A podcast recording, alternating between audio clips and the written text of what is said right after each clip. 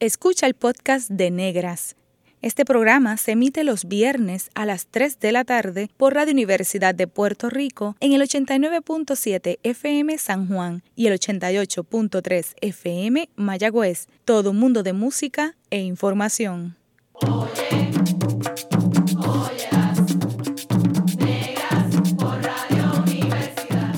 Cadena Radio Universidad de Puerto Rico presenta Negras, producido por Colectivo ILE, un espacio para visibilizar proyectos antirracistas y educar de forma crítica e informada sobre la negritud y la racialización.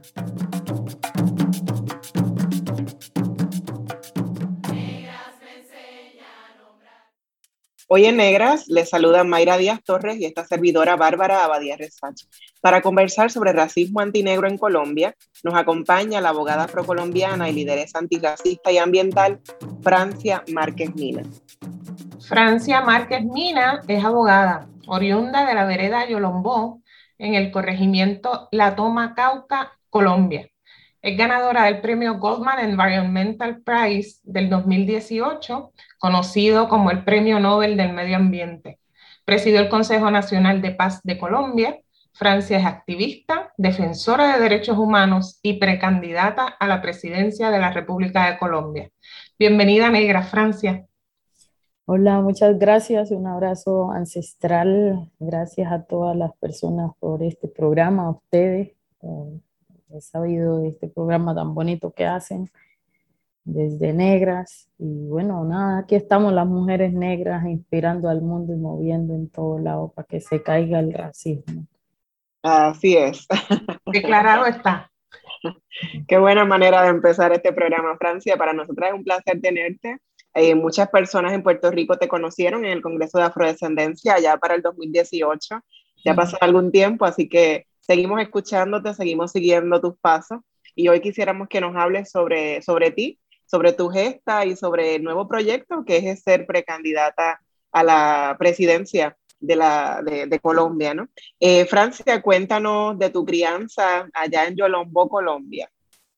Bueno, yo crecí en una zona eh, que es un territorio ancestral, y cuando digo ancestrales, porque hemos estado en ese territorio desde 1636, desde que nuestros ancestros y ancestras fueron traídos de la tierra madre África en condición de esclavitud, hemos estado en ese territorio y ahí los abuelos y abuelas de nosotros pues hicieron la vida, hicieron comunidad este territorio hace parte del departamento del Cauca, uno de los departamentos más diversos ¿sí? del país en términos poblacionales. Están los pueblos indígenas, campesinos, afrodescendientes y el multiculturalismo, yo creo que lo hemos vivido ahí. Por supuesto, también, pues el Cauca es fuertemente colonial, ¿no? Porque ahí estaba en tiempos coloniales la la casa de la corona española, así que también tenemos ahí esos vestigios de, de, la, de la colonización, del racismo estructural y incluso la capital del Cauca se le llama la ciudad blanca. Y esa ciudad blanca no es solamente porque tiene las, las las estructuras de las casas blancas, sino porque se concibe a sí misma como una ciudad blanca eh, en términos de la población. ¿sí? Entonces ya sabrán cómo es el racismo estructural que hemos vivido, pero hemos resistido, porque pues como decíamos al inicio, antes de estar en vivo, pues somos nietas y nietos de cimarrones y cimarronas que parieron la libertad y la dignidad para Colombia, pero para América Latina, para toda esta región del mundo. Así que ahí hemos estado, ese es mi territorio. Yo crecí en una montaña en medio de dos ríos, el río Ovejas y el río Cauca y pues nuestras resistencias también han estado en, en, función del territorio como un espacio de vida, en función de cuidar nuestro río como parte de nuestra casa o como dicen las mayoras de la comunidad, pues cuidamos nuestros ríos como si son los padres y madres de nosotros. Ahí me crié, ahí me enseñaron el valor de la tierra, eh, un territorio también donde se hace minería ancestral de oro. Así que crecimos con la batea en la mano, el almocafre, con el machete también terciado para ir a sembrar la finca tradicional. Aprendimos a sembrar café, eh, yuca, plátano, hortalizas, de todo. Entonces esa es la vida que, que, nos ha atravesado también en muchos momentos hemos, de nuestra historia como mujeres y sobre todo como mujeres afrodescendientes nos ha tocado ir a la ciudad, sobre todo a Cali porque estamos muy cerca a Cali, el norte del Cauca. Nos ha tocado ir a trabajar como empleadas domésticas, ¿sí? como una forma de, de, de buscar economías para sostener la familia yo soy mamá de dos hijos ya jóvenes eh, y pues me tocó criarlos sola como muchas otras mujeres, madre cabeza de familia y pero no me he quedado quieta, como siempre buscando formas de, de un mejor lugar para nuestros pueblos y para nosotras como mujeres, pero también para este país. Entonces siempre crecí ahí como aprendiendo en el proceso de comunidades negras, una de las organizaciones de carácter nacional que ha luchado por los derechos de la población afrodescendiente raizal y palenquera aquí en Colombia, que ayudó a que se reconocieran en la constitución del 91 los derechos étnicos territoriales de la población afrodescendiente. Y entonces esa organización me enseñó principios importantes como el espacio para el ser, ¿sí? y ese ser afrodescendiente que tiene que tener su territorio como un espacio de vida, porque ahí recreamos la cultura y lo que somos, eh, como una opción propia de futuro, y es también el derecho a la autodeterminación de los pueblos, a definir nuestro propio rumbo, nuestro propio futuro, nuestro propio bienestar a definir nuestras formas culturales y a exigir respeto por ellas. Eh, la construcción entre familia extensa, que es parte de lo que siempre llevamos como pueblo, y es que nosotros como afrodescendientes, raizales y palenqueros, pues nos vemos siempre como, como una familia en la diáspora, ¿no? Y eso lo he aprendido ahí. Y bueno, somos parte de la lucha de los pueblos, entendiendo que no solo nosotros resistimos como afrodescendientes a las violencias estructurales del Estado racial, patriarcal y clasista, sino que hay otros pueblos que comparten luchas e historias con nosotros, pueblos indígenas, campesinos, eh, mestizos, empobrecidos, y entonces pues somos parte de la humanidad que resiste y que lucha por un lugar digno en este planeta y por conservar la vida de la casa grande. Siempre en movimiento, como los ríos que te vieron nacer, ¿verdad? Háblanos un poquito de tu preparación académica, Francia. Bueno, yo terminé mi, mi bachillerato primero mm, eh, cuando ya había tenido mi, mi, primer hijo, porque pues lo tuve muy adolescente me tocó parar mi, mi, estudio secundario. Siempre quise estudiar, siempre quise prepararme. Estudié en el SENA, técnico agropecuario en explotaciones eh, diversas.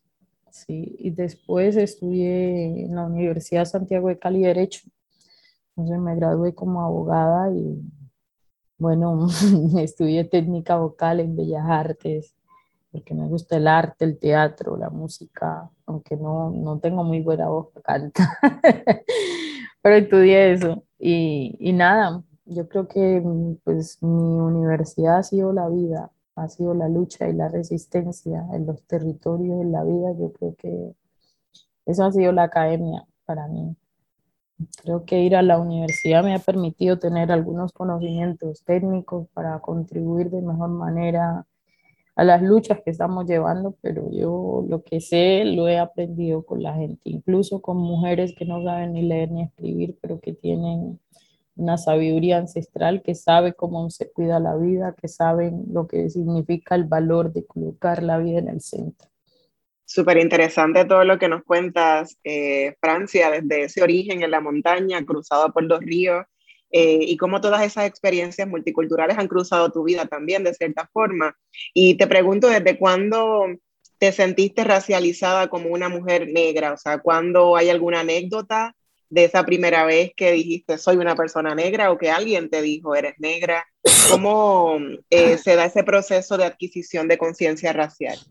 Bueno, yo creo que yo, nosotros crecimos en territorios eh, profundamente racializados y excluidos, eh, que en principio me hacían sentir vergüenza. Yo me sentía de niña vergüenza de mi negrura.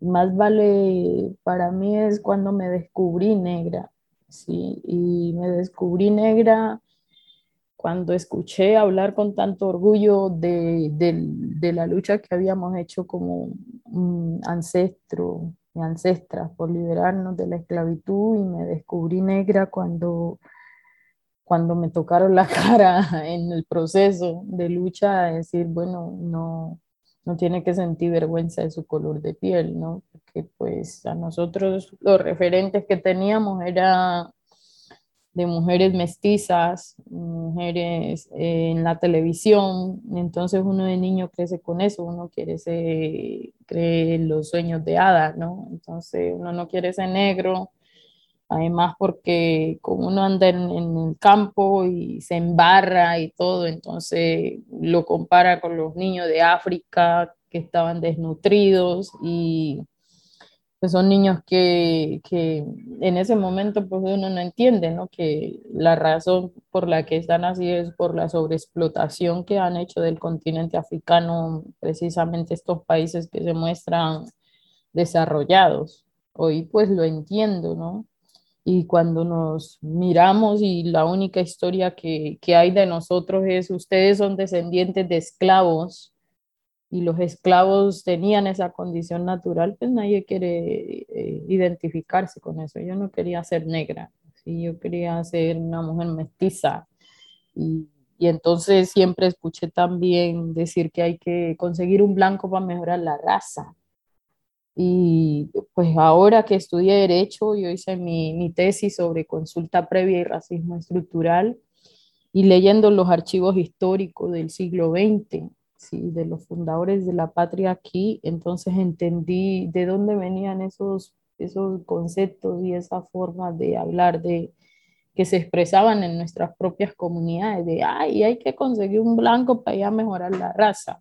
Pues me di cuenta que era un pensamiento que, que los pensadores, eh, los que se pensaron esta patria, este Estado, nación racista, eh, eh, clasista, ¿sí? Este estado racial, ¿sí? Eh, pues eh, impusieron esa visión sobre la gente, ¿sí? Se decía eh, en esos tiempos que habían unos debates sobre la degeneración de la raza y decían que la, la, las razones por las cuales Colombia no progresaba después de haber logrado la independencia olvidando que la independencia se hizo fue con hombres y mujeres negras, de ejércitos libertarios, pero eso no lo cuenta la historia de aquí, no es parte de la historia oficial.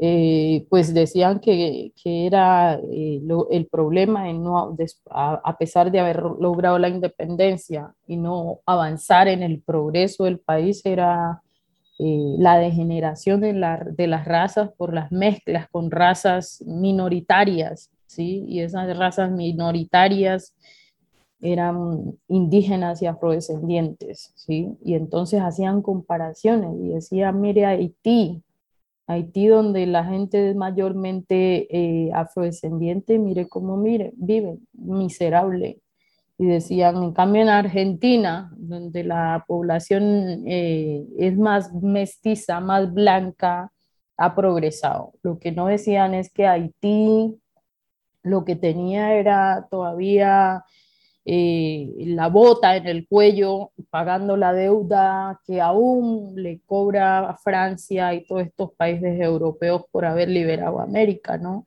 y lo que no decían era que en Argentina lo que había habido era un genocidio de las poblaciones indígenas y afrodescendientes ahí, que por eso no estaban ahí. Entonces hacían esas comparaciones y, y ahí yo pude entender de por qué pues ese concepto de mejorar la raza llegó hasta la comunidad, ¿no? Llegó hasta el territorio, hasta atravesó nuestra familia y uno termina creyéndose eso de niño. Pues yo quería era tener un hombre blanco de ojos azules como me lo mostraba la televisión para mejorar la raza. Cuando yo me di cuenta que todo eso era basura, ¿sí? que nos habían colocado y que en realidad nosotros nunca fuimos esclavos, que fuimos esclavizados y eso es otra cosa, porque eso nos implica preguntarnos quién nos esclavizó pensando en, en un momento ahora precisamente a la luz de las discusiones sobre reparaciones históricas, ¿no? Hay responsables, así como nosotros afrodescendientes estamos viviendo los efectos, las consecuencias del colonialismo, de la esclavitud y del racismo, pues otros se han lucrado con esos efectos del racismo, la esclavitud y el colonialismo. Y hoy precisamente es el momento de poner ese debate, porque nos han ido expropiando, como dice Bernabé a Toagené, eh, nuestra condición humana. ¿sí? Y yo creo que es momento de recuperar nuestra dignidad humana y eso implica ponerla lo que hay que poner sobre la mesa de manera clara. Por tanto, yo creo que me descubrí negra cuando me fui, y todavía me sigo descubriendo, eh, eh, cuando fui descubriendo de alguna manera la rebeldía de mis ancestros y ancestras, la dignidad de los ancestros y ancestras, y en mi comunidad hay un decir que, que la dignidad no tiene precio. Y eso lo ha aprendido de las mujeres que no saben leer y escribir, pero que son dignas en su ser y que son dignas en términos de, de exigir sus derechos. Y, bueno, yo creo que ahí uno se va descubriendo y, y descubriendo también el racismo que nos ha atravesado y que nos ha dañado a todos, a todas, a todos como humanidad. Así es, ese descubrimiento nunca como que termina, ¿verdad? Porque hay nuevas maneras de eh, de, racializar y violentar. Definitivo, definitivo. Francia, ¿cuánto asciende la población negra en Colombia? ¿Hay alguna, verdad? ¿Qué nos dicen los datos oficiales? Mira, aquí hay mucho racismo. Sí, parte del racismo precisamente es ocultar los datos oficiales de cuántos somos en términos poblacionales. Hay como unas miradas de distintos movimientos y organizaciones sociales que dicen que somos más de 10 millones de personas, ¿sí? que somos el 30% de la población. Sin embargo, en el último censo, en el censo del 2005 éramos, éramos eh, llegábamos a 5 millones y algo. En el censo de ahora quedamos como en 3 millones un genocidio estadístico en términos de la población y ahora estamos luchando y peleando por eso, porque eso, pues no contarnos es seguir justificando que somos minorías, ¿no? Que nos llaman minorías y nosotros no somos minorías, ni en términos numéricos ni en términos de la sabiduría, entendiendo que ese concepto de minoría pues fue impuesto para decir que no, no razonábamos por nosotros mismos y que otros no teníamos eh, sabiduría, inteligencia para definir nuestro propio rumbo y que por tanto eran menores de edad, ¿no? Y todavía nos llaman. Pues la ONU todavía se refiere a, las, a los pueblos afrodescendientes e indígenas también como minorías étnicas, no somos minorías. Pero ahí estamos en eso, así que para nosotros somos más de 10 millones, pero para la oficialidad de este país Ahora ni siquiera somos cinco, sino que somos, somos eh, tres millones y algo. Qué increíble, ¿verdad? Este, lo mismo ocurre ¿verdad? en otros países de América Latina. En el caso de Puerto Rico estamos cruzando los dedos para que esos números sigan subiendo, porque han subido en las últimas décadas, eh, aunque eso no implica que haya política pública ni que haya un reconocimiento de la existencia del racismo antinegro. Eh, Francia, has mencionado, digamos, muchas formas en las que se manifiesta el racismo antinegro. Eh, quiero resaltar dos, la de mejorar la raza, porque es una bien común en toda América Latina, eh, y también la de los censos principalmente, ¿no? De esa eliminación de la categoría o de juntarnos con otras categorías o de hablar de ese mestizaje. Ahorita hablabas también de ese multiculturalismo neoliberal, ¿verdad? De que somos una mezcla, pero a la hora de la verdad, pues vemos esas supuestas minorías, y lo digo entre comillas, y me hago eco de tus palabras con respecto a ese concepto, ¿de qué otra forma se manifiesta el racismo antinegro en Colombia, eh, pensando desde mm, los accesos, ya sea a educación, a servicios de salud, a trabajo, eh, a, ingresos, a vivienda? Cuéntanos un poco más sobre cómo se manifiesta el racismo antinegro. Precisamente eso de no tener eh, unas cifras claras que permitan definir primero cuántos somos en realidad y segundo, definir políticas públicas con recursos económicos específicos es parte del problema. ¿sí? Hoy la, la población afrodescendiente e indígena pues son las que tienen las necesidades básicas más insatisfechas. Y bueno, todo el mundo dice eso y lo reconoce, ¿no? Pero a la hora de definir el presupuesto para atender, eh, entiendo que si hay una, una población que está en desventaja en términos de condiciones básicas para una vida digna, pues debería el Estado invertir mayores recursos en esa población a, fin de que la igualdad y la equidad pues sea real. Pero aquí no, aquí en los pueblos afrodescendientes e indígenas lo que se invierte es menos. Y bueno, los indígenas, por ejemplo, tienen transferencias directas del Estado, ¿no? Pero la población afrodescendiente no. Entonces se hacen planes de desarrollo. Por ejemplo, ahora, eh, de, con este gobierno hizo un plan de desarrollo mm, afrodescendiente porque pues digamos que la, la, legislación constitucional, la jurisprudencia ha venido como fallando en favor del reconocimiento del derecho fundamental a la consulta previa, incluso para la formulación de los planes de desarrollo, ¿no? Entonces, cuando hacen el plan de desarrollo, Mm, lo consultan, manipulan a los líderes, lideresas de la consulta previa, eh, terminan definiendo unos recursos presupuestales. Este, este gobierno definió que en su gobierno eran 19 billones de pesos para la población afrodescendiente. Sin embargo, lo que hacen es, por ejemplo, eh, está, la, está Buenaventura, que es el puerto principal de Colombia, donde está la mayor población afrodescendiente, ¿sí?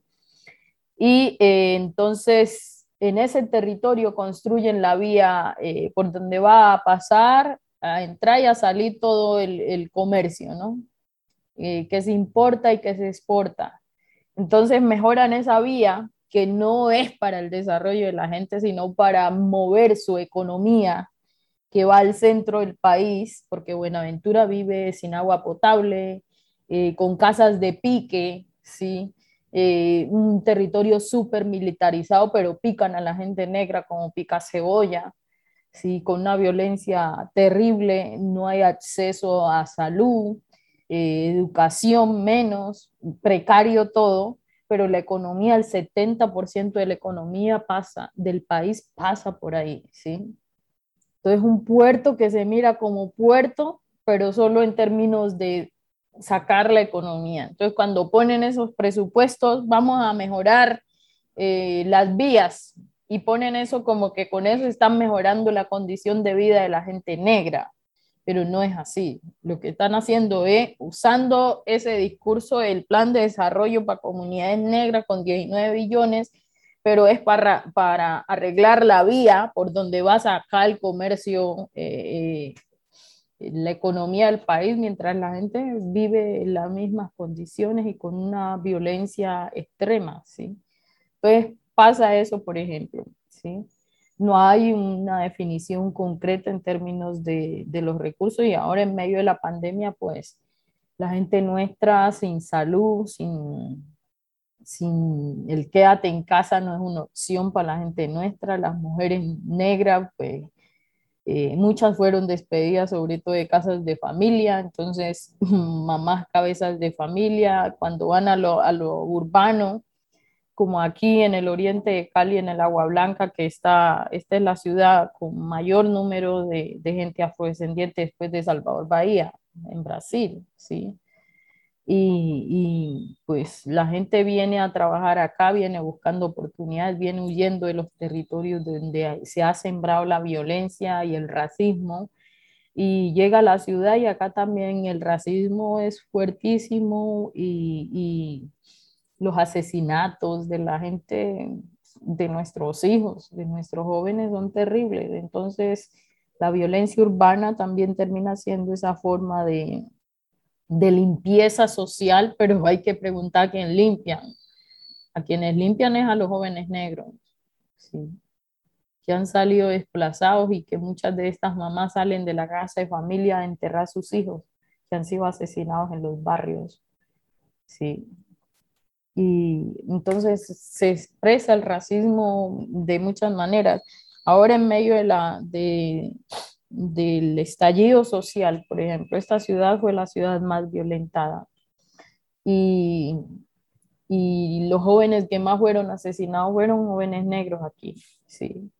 Y también con unas violencias de, o sea, unas violencias como dice Dorothy, ¿no? Como eh, la gente negra nace culpable, sí y es que ven en nuestro cuerpo, en nuestro color de piel una criminalidad y las, las violencias tan terribles con sevicia era de la fuerza pública hacia los jóvenes negros es una cosa terrible, ¿sí? Imágenes terribles de la forma en, como esos cuerpos racializados, esos cuerpos negros son violentados, es terrible, con sevicia. Y eso es como esos cuerpos no importan, ¿sí? Podemos hacer lo que nos dé la gana con esos cuerpos. Cuerpos negros de hombres y mujeres, de jóvenes, sobre todo, que, que no les importa porque llevan en su, en su chi, eh, ya ven un criminal en nuestro color de piel. Sí, entonces eso de la gente negra nace culpable es como tan fuerte, es doloroso, es fuerte, pero es lo que vivimos, ¿no? Es lo que se siente, la gente negra la destierran, ¿sí? Nosotros estábamos antes mayoritariamente en zonas rurales, hoy estamos mayoritariamente en ciudades y viviendo en condiciones miserables, sin esperanzas, con violencia, porque la violencia se ejerce en las ciudades, en esos territorios racializados. Francia, eh, la violencia del Estado le ha golpeado personalmente en innumerables ocasiones, como nos, nos relata eh, esos relatos tan dolorosos. Eh, y, las maneras donde cómo se ejerce esa, esa violencia son diversas, ¿verdad? Eh, que van más allá quizás del desplazamiento de la tierra también, ¿no? ¿De dónde obtienes las fuerzas para seguir luchando por los derechos humanos de tu gente? Efectivamente, nosotros además del abandono del Estado, además de que hemos vivido en el conflicto armado en los últimos años, desde 2019 hemos vivido violencias sistemáticas en la comunidad de La Toma, en el municipio de Suárez, Buenos Aires, en todo el norte del Cauca y bueno, casi todo el Pacífico. Violencias muy terribles, sí, han convertido los territorios nuestros en cementerios, los ríos los volvieron cementerios, eh, después que los ríos para nosotros eran un espacio de hacer comunidad, de nosotros somos hijos de Yemayá.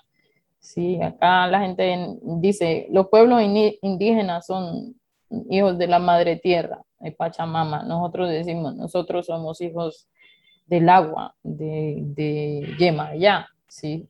Y nuestra vida siempre está alrededor de los ríos, y volver los ríos un cementerio es, es, es, es una violencia que no solamente es física, sino que es el, el vaciamiento, como dice Aurora Vergara, de, de, de, nuestras identidades culturales. Y bueno, nosotros hemos recibido ya de manera específica como población afrodescendiente la toma amenazas, hostigamientos, eh, atentados contra la vida. Pero bueno, es que eso es lo que hay. Si no luchamos por enfrentar eso, porque esas situaciones cambien, pues como quiera vamos a terminar perdiendo, ¿no? Entonces creo que no nos queda más de otra que luchar y bueno, la fuerza nos las da la misma gente, la fuerza nos las da la misma gente que se une en medio de, de la zozobra para levantar la voz en medio de, de no encontrar caminos y no tener un Estado que protege la vida, pues la gente se la inventa para sobrevivir en esos territorios y yo creo que eso es lo que lo llena a uno de, de fuerzas y esperanzas para decir, bueno, vamos a juntarnos entre todos y vamos a cambiar esto. esto esta decisión precisamente ahora de, de, decir, vamos a luchar por ocupar el Estado, por ser poder, para transformar esas situaciones, pues no es fácil, ¿no? En un país donde asesinan presidentes y en un país donde mandan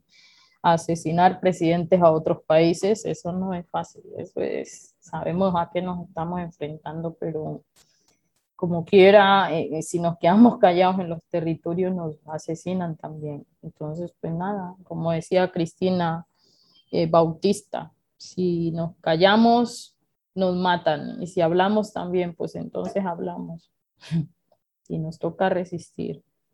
En breve, regresamos con Negras y continuamos dialogando con Francia Márquez Mina en torno al estado de situación racial colombiano. La clase de historia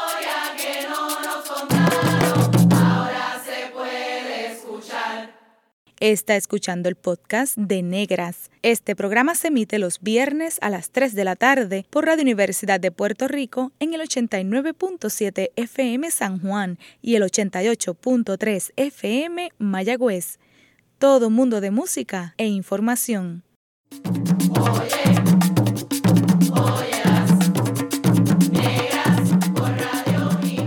Usted está escuchando Negras, inspiradas en las grandezas de nuestras ancestras.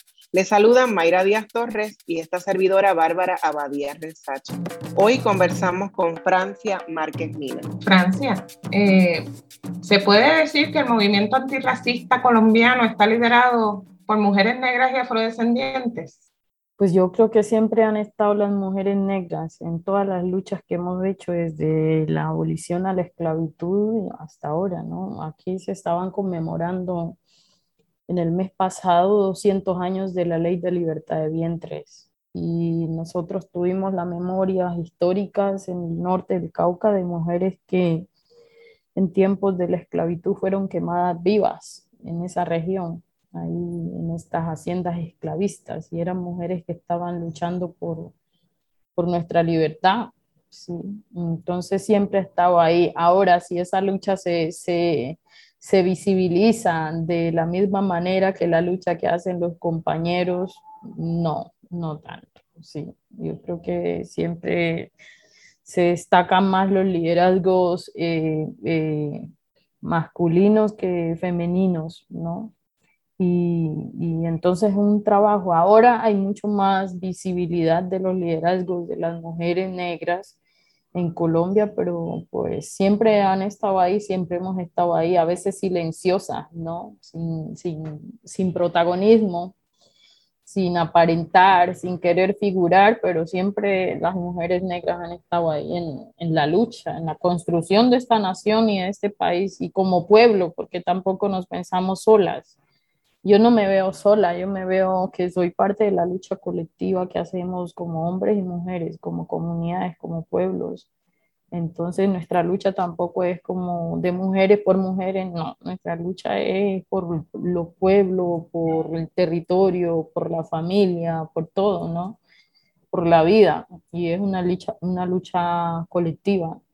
Entonces ahí siempre hemos estado y pues ahora hay mucho más liderazgos de mujeres en todos los ámbitos destacadas en, en, muchos espacios que antes no, no nos veíamos en, en la televisión, en, en, el activismo social, en el deporte, en el empresariado, en distintos escenarios las mujeres ahora están ahí empujando y sobre todo reafirmando también su identidad, ¿no? Porque pues nos enseñaron mucho a, a vernos como mujeres mestizas, entonces mujeres rizando el cabello eh, y todo eso, y ahora no, hay como muchas mujeres referentes también en eso que, que han tomado como su postura de reconocer nuestra negrura, nuestros cabellos, y eso también es parte de las acciones afirmativas que se viene haciendo desde los procesos sociales para mí que son muy válidos y muy importantes. Entonces sí, creo que pues eso ha sido un trabajo juntos. En mi comunidad yo digo, las mujeres hacen más trabajo que los hombres, porque el día de una mujer es que todos se levantan a las 5 de la mañana, cogen a las mujeres a trabajar, a la, hacer desayuno, a dejar la casa limpia y se van a la mina o a la finca a trabajar igual con los hombres, ¿no? El hombre seguro se levanta a afilar el machete, pero ella cocinando. Después los dos se van a la finca o a la mina y trabajan de la misma forma, duro, ¿sí? Igual. Y ella llega a la casa y llega a mirar a los hijos de la escuela, a, hacer la comida, a trabajar y después por la noche a atender al marido, ¿no? Entonces trabajamos más, pero pues a veces siempre se ve como que el hombre está trabajando, ¿no? Y bueno, el, machismo también atraviesa nuestras comunidades y las violencias, y ahí eso también se ha venido trabajando en eso, en reconocer las violencias que a veces se muestran como cultura, ¿no? Como, ah, bueno, tienen la cultura que los hombres negros son los machos, los chachos, y entonces eh, y todo ese estereotipo sobre los cuerpos de las mujeres, pues entonces nosotras las mujeres negras somos buenas para la cama y entonces el hombre cree que puede llegar a embarazarnos y, y dice y no asumir su paternidad. Entonces tenemos un número de mujeres, mamás, cabezas de familia que solas les ha tocado luchar para sacar a sus hijos adelante, a veces en casa de familia, a veces vendiendo en las calles, haciendo lo que sea por sacar a su familia adelante y eso también es un liderazgo que, que no se reconoce, que no se destaca, pero que ahí está. Y por otro lado, pues muchas de esas mujeres que trabajan en casas de familia son las que inculcan valores a esta sociedad, a esos muchachos que a veces son malagradecidos, pero como dice mi abuela, malagradecidos, pero ahí estamos entonces yo creo que es innumerable el trabajo que, y el esfuerzo de, del cuidado, el esfuerzo de, de, familia, el esfuerzo que hacemos como mujeres también, como mujeres negras. Y bueno, a veces no hablamos mucho de feminismo, ¿sí? En las comunidades, más es como las mujeres más académicas que ahora hablan de feminismo, mm, antinegro, feminismo comunitario, pero pues en las comunidades la gente no, las mujeres no hablan tanto de feminismo, aunque sus acciones son feministas, radicalmente feministas, pero pues no, no se conciben así. Exacto, hablamos de, quisiera retomar un poquito la conversación que teníamos en el primer segmento de los referentes, ¿no? de, de, los referentes eh, comunitarios y también de, esas representaciones impuestas sobre lo que es ser una mujer negra, la exotización, la tokenización, el aguante. Eh, y quisiéramos saber qué opinión te merece, Francia, esas representaciones que se nos imponen como víctimas o como sobrevivientes o como heroínas. ¿Qué piensas de, de, esas representaciones que, que en ocasiones se nos imponen como mujeres negras? Es duro, ¿no? Es duro porque incluso cuando nos reconocen como líderes y lideresas, creen que uno no es humano, que la humanidad de nosotros como no existe, ¿no? Y en mi propio caso, de, la gente me, a veces nos ve como si fuéramos una máquina y, y se olvida el, el, humano que está ahí, se olvida de, de esa humanización, ¿no? Entonces es un peso también de cargar con eso que no es fácil, no es fácil. Pues uno lo asume no lo asume porque qué más le queda, pero no es fácil, eh, uno deja de, de, tener su vida normal, de tener su vida comunitaria, de tener su vida, sus relaciones normales.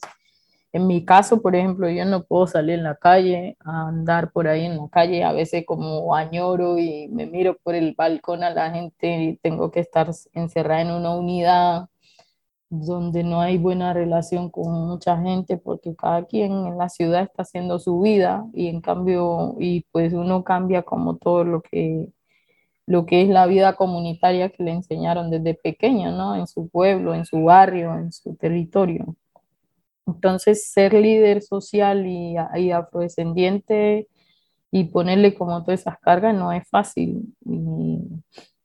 Y a veces eso también lastima y a veces la gente no se da cuenta, a veces quieren instrumentalizarle a una, a uno y no, no es, no es fácil, pero esas cosas no, a veces no se reflexiona sobre eso, pero es un peso, es una carga dura y pues uno lo asume porque cree que también desde ahí puede hacer cosas, ¿no? Yo por lo menos creo que hoy yo tengo una condición de privilegio que el resto de las mujeres de mi comunidad no tienen. y es que mi voz eh, es importante, pero yo digo como, bueno, yo en, en, el, el, 22 de abril de, de 2018 yo no era nadie para mucha gente. Y el 23 de abril yo ya era alguien, porque alguien dijo que soy alguien por un premio que recibí, pero no debería ser así. Y no estoy diciendo que el premio no es importante. Ha sido importante, nos ha ayudado a empujar muchas luchas, nos ha ayudado a visibilizar los problemas, nos ha dado un parlante, una voz que podemos hablar mucho más, pero no es justo, porque todas las personas no, no deben importar desde, desde antes, porque tiene que recibió un premio de un privilegio, de alguien privilegiado de alguna manera en términos raciales para poder que, que, tu vida importe. Francia, justamente ese premio del que hablas, el Goldman Environmental Prize que obtuviste en el 2018, eh, fue un reconocimiento a tu trabajo como lideresa también ambiental, no solamente antirracista, y por tu lucha con la minería ilegal e inconstitucional en territorios ancestrales colombianos, que es una de, de, tus mayores luchas, ¿verdad? Entre todas las luchas que tienes, como decías, ¿no? Como esas representaciones de la victimización, de que tenemos demasiada fuerza, que no nos agotamos, que tenemos que seguir para adelante como heroínas, pero todo eso que implica para nuestra salud emocional, física, etcétera. Así que me gustaría que hablaras un poquito sobre tu lucha eh, sobre la, con la minería en Colombia, que es parte de la ruta de la muerte cuando hablamos también de, de, racismo ambiental.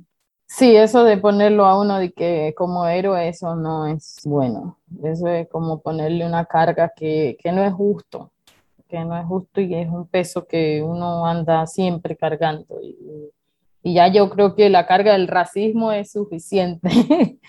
sí, como para ponerle la carga de, ah, es la superhéroe, entonces tiene que luchar hasta el final, tiene que mantenerse ahí. Y no, no, es un ser humano que se quiebra, que le pasan cosas en la cotidianidad de la vida, que se equivoca también, que comete errores, pero entonces el día que yo cometa un error o algo pase, entonces Francia ahí ya dejó de ser la heroína, ¿no? ya no es la querida.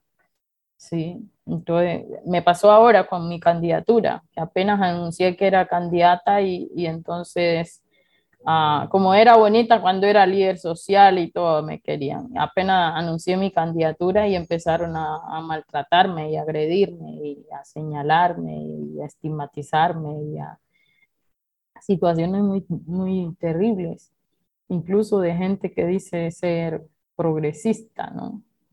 Entonces pasó eso, pero en relación al premio como tal, pues yo siento que eso no es un premio a Francia, yo creo que es un reconocimiento a la lucha porque yo soy porque somos y, y, la lucha que yo he hecho es la continuidad de la lucha que iniciaron nuestros mayores y mayoras y que en, pues en mi territorio no solo yo hacen. Tal vez yo puedo abrir más la boca y peleo más y todo, pero ahí están todas las mujeres trabajando siempre. Y ahí lo hacemos juntos. Cuando recibimos el Premio Nacional de, Derechos Humanos, yo había acabado de participar con más de 80 compañeras que habíamos hecho una movilización desde el norte del Cauca hasta Bogotá y nos metimos en el Ministerio del Interior y nos declaramos en Asamblea Permanente ahí para demandar que parara la minería ilegal e inconstitucional. Reconocía la minería inconstitucional como la minería eh, legitimada por el Estado colombiano que despoja a las a la gente de su tierra, que le entrega las tierras nuestras a empresas multinacionales y niega el derecho fundamental a la consulta previa, que lo hace en medio del conflicto armado, violentando los derechos de la gente, dejando sin garantías a la gente para defenderse, generando miedo y terror en esos territorios y después justifican el despojo, ¿sí? Eso nosotros le decimos minería inconstitucional, porque aunque es legal aparentemente pues es inconstitucional, ¿sí? Y, todo el mundo dice como, ay, Francia se enfrentó a la minería ilegal. No, nosotros enfrentamos la gran minería, el extractivismo promovido por el mismo Estado colombiano, que defendiendo intereses particulares, ¿sí? de empresas multinacionales, de foráneos, eh, justifica el despojo, niega la, la, ancestralidad de nuestra presencia en esos territorios, niega nuestra negritud. En nuestro caso, certificaron en 2019 que, que nosotros no éramos población afrodescendiente, entonces no teníamos derecho a la consulta previa establecida en el convenio 169 de la Organización Internacional del Trabajo. Nosotros nos tocó demostrar desde cuándo estábamos en ese territorio. Y, ahí fue que encontramos los archivos históricos que daban cuenta que estábamos desde 1636, es decir, antes que Colombia fuera un Estado-nación, ya nosotros estábamos en ese territorio. Y nos tocó demostrar todo eso hasta que la Corte Constitucional en 2010 suspendió los títulos mineros y ordenó un, eh, eh, porque nos estaba desalojando, el mismo Estado le entregó a estas empresas órdenes de desalojo para que nos sacaran. Entonces aparece un mestizo en 2009 con derechos y nosotros que habíamos estado toda la vida ahí, de repente no tenemos derechos. Ese es la, eh, lo que hemos vivido. Y ahí es el mismo Estado legitimando en, en, nombre del interés general de la nación, pero un interés general de la nación que se hace con el exterminio, con el despojo, con la expropiación de nuestra condición humana y de nuestros territorios. ¿sí? Entonces, eso es lo que hemos enfrentado y por supuesto eso nos ha acarreado amenazas de grupos paramilitares que nos declaran objetivo militar porque no, nuevamente con el argumento de ustedes no permiten el progreso, ustedes no permiten el desarrollo. Eso es para que vemos la concepción de, sí, en, en siglo XX diciendo el progreso no avanza por los negros y los indígenas. Hoy cuando nosotros exigimos el respeto de nuestros territorios, entonces ustedes son un obstáculo para el desarrollo, así nos dicen. ¿Sí? con la consecuencia que ahora ese lenguaje está en manos de, de grupos armados ilegales que están en los territorios y que legitiman en últimas ese esa exterminio que se planteaba en el siglo XX, de hay que mejorar la raza y de alguna manera el blanqueamiento. Y ese blanqueamiento no era la mezcla, con, era eliminar a, una gente que generaba problemas y es lo mismo que está pasando ahora. Entonces, pues eso ha sido parte de lo que hemos tenido y, esa es la lucha histórica, ¿no? Esa lucha ha sido histórica por la dignidad, por el territorio, por la vida. Después de la constitución del 91 logramos la ley 70 del 93 y hoy van 28 años y esa ley no ha sido reglamentada. Sí, Juan Manuel Santos, el Premio Nobel de Paz, el último mes iba a firmar supuestamente la reglamentación de la ley. Le salieron todos los empresarios de este país, le mandaron una carta diciéndole que, que si firmaba esa ley estaba haciendo una, eh, iba a estar afectando el estaba afectando el Estado Social de Derecho. Como si ese Estado Social de Derecho no tiene que pensarse con la gente afrodescendiente, con los indígenas, con las mujeres, con los campesinos, con las mayorías de este país, porque en realidad somos las mayorías, ¿no? Entonces eso es lo que ha ocurrido y bueno, eso es parte de la, de la lucha que hemos tenido y que esperamos por eso llegar a la presidencia, porque este Estado tiene que cambiar, este Estado patriarcal, este Estado violento, este Estado racista debe cambiar. Este Estado ha sido manejado por hombres blancos, privilegiados, de élite, que han saqueado ese mismo Estado y que no nos han permitido vivir a las mayorías en dignidad. Y por eso hoy estamos diciendo vamos a aspirar en una presidencia que se piensa desde el pueblo, que se piensa desde abajo. Por supuesto, nosotros no tenemos las condiciones que ellos tienen y nos dicen, lo primero que nos dicen es, ustedes no tienen experiencia, ella no tiene experiencia, ajá, ¿cuál experiencia? La experiencia del saqueo, la experiencia de la muerte, la experiencia de obtener las ganancias en la política, del miedo, el hambre, de la barbarie, pues esa es una experiencia que yo no quiero tener. Yo tengo la experiencia de la resistencia del pueblo y esa es la que vamos a poner para que este Estado sea posible, para que esta nación sea posible, para todos, para todas, para todes, sin, sin, sin discriminación alguna. En Colombia se han celebrado para, para propulsar una agenda de educación antirracista y parecería que se promueven acciones puntuales, afirmativas, educativas, como las cuotas o las becas universitarias y herramientas pedagógicas de formación en etnoeducación para indígenas y, personas afrodescendientes. ¿Se han podido implantar estas medidas a nivel institucional? ¿Cuál, es, ¿Cuál tú dirías que es la agenda de educación antirracista ahora a nivel institucional? E-, efectivamente, aquí se aprobó la ley para la etnoeducación, tanto para la población afrodescendiente y la población indígena y en la población indígena han avanzado bastante en tener universidades propias eh, de, que permitan la descolonización, que permitan colocar la educación en favor de la vida y en favor de la libertad y la dignidad. El caso de la población afrodescendiente, pues hoy tenemos dos universidades. Tenemos la Universidad del Chocó, Tecnológica del Chocó, y la Universidad del Pacífico en Buenaventura. Sin embargo, sí, eh, pues el pénsul académico de esas universidades sigue siendo de la educación hegemónica, ¿sí? Entonces se han nombrado muchos maestros y maestras también, por lo, hay un concurso afro que dice que pues los profesores que deben impartir clases a nuestros estudiantes tienen que ser maestros y maestras etnoeducadoras. Sin embargo, también ahí llega la manipulación, la politiquería y todo, entonces tampoco se cumple de manera efectiva. Y ahora hay unos créditos condonables de comunidades negras que se crearon por la ley 70 del 93, donde los jóvenes permitiendo el acceso a la educación superior, pero la realidad tampoco es que es suficiente. Por supuesto, muchos jóvenes han podido con esos créditos pues avanzar en su educación, pero a veces el mismo sistema educativo hace que uno llegue a la universidad y ya pues uno no quiere ser parte de la comunidad. Entonces, poco de estos estudiantes que se hacen profesionales para ayudar a su pueblo y a la gente, pues se preparan y muchas veces hasta se van del territorio porque nos dicen estudien para que sea alguien, ¿no? Y cuando uno estudia en la academia, uno cree que la abuela que no sabe leer ni escribir, ella ya no es nadie y que uno ya es alguien, o que la gente que está en el territorio no es nadie y uno sí lo es, ¿sí? Y eso es un engaño, ¿no?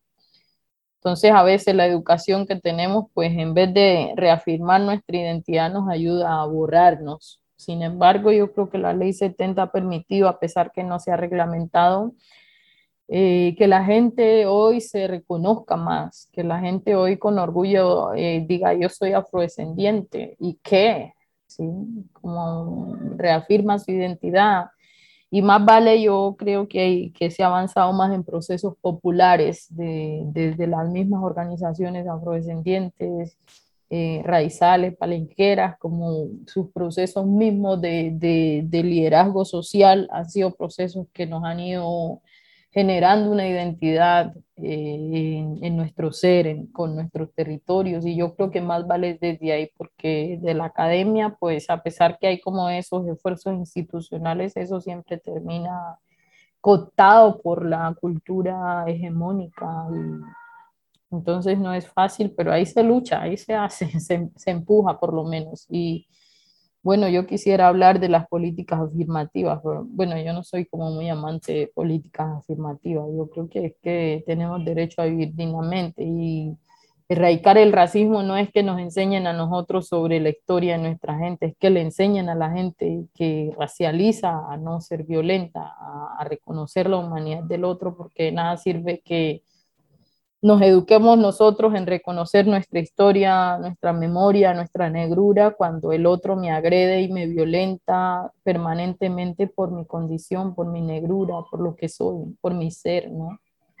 Entonces yo creo que eso tiene que ser una educación que se expande a toda la sociedad, no solamente a las poblaciones racializadas. Y ahí no hay mayores avances. Francia, nos hablaste cómo la situación actual que se sobrevive en Colombia ha afectado principalmente a muchos hombres y jóvenes visiblemente negros. Eh, nos hablaste también qué te llevó a postularte como precandidata a la presidencia de, Colombia, enfrentándote a una treintena de otras personas que también están corriendo para esa misma posición. ¿Con qué sueña Francia Márquez Mina? Pues yo sueño Primero en que podamos detener la crisis ambiental planetaria que nos está jodiendo a todos como humanidad y que está negando las posibilidades de vida en este, en este planeta. Yo no, yo no creo que hay otro planeta B como el nuestro y, y entonces que nos hagamos conscientes como humanidad. A propósito del informe que sacaron ahora los científicos de decir estamos ya en el punto cero, donde no hay ya retroceso, ya, ya no vamos a poder hacer nada y hemos visto en muchos lugares del mundo lo que ahora está pasando, incendios de cielos, mejor dicho, desastres que afectan la vida humana, pero todos los días las especies no humanas que también son parte de la vida y que también son parte de esta casa grande están desapareciendo. Entonces mi, mi, mayor sueño es que como humanidad nos hagamos conscientes de eso, que, de nuestra responsabilidad que hoy tenemos para que la vida siga siendo. Para eso entonces estamos usando la política representativa como un medio para lograr avances hacia acciones que nos permitan eh, realmente asumir nuestra responsabilidad por nosotros hoy, por los que vienen, por los renacientes, por las próximas generaciones. Yo creo que ese es mi mayor sueño y bueno, desde el amor maternal, desde nuestro instinto del cuidado, yo creo que tenemos mucho para dar. Desde el Ubuntu, que bien sabemos nosotros las poblaciones afrodescendientes eso qué significa. ¿Qué significa vernos como familia extensa? Primos, primas, tías, tíos. Eso va más allá de... A veces no se puede explicar, pero es algo que ha servido, que nos ha servido mucho como poblaciones afrodescendientes, como diáspora, para cuidarnos en medio de tanto dolor y tanto sufrimiento y yo creo que es lo que tenemos para darle a esta humanidad y se lo hemos dado. Esperamos que toda esta humanidad se haga consciente de eso. Gracias, Francia. Eh, desde acá, eh, sabes que tienes hermanas que te desean mucha fuerza, mucha alegría, mucha salud, mucho descanso también, que es importante. Eh, así que ha sido un verdadero placer tenerte, Francia, acá con nosotras y, reafirmamos nuestro compromiso con, con la lucha también. No, gracias a usted. Yo también sé que allá también han estado resistiendo y luchando. Gracias, Francia. Vamos, para adelante. Para adelante siempre. Gracias. Como siempre, agradecemos al personal técnico de Radio Universidad por su apoyo en esta edición de Negras. No olviden sintonizar Negras el próximo viernes a las 3 de la tarde. Feliz viernes a todos. Cadena Radio Universidad de Puerto Rico y Colectivo ILE presentaron Negras, asumiendo nuestro justo rol como forjadoras de cambio. Acaba de escuchar el podcast de Negras. Le invitamos a que nos sintonice los viernes a las 3 de la tarde por Radio Universidad de Puerto Rico en el 89.7 FM San Juan y el 88.3 FM Mayagüez todo un mundo de música e información.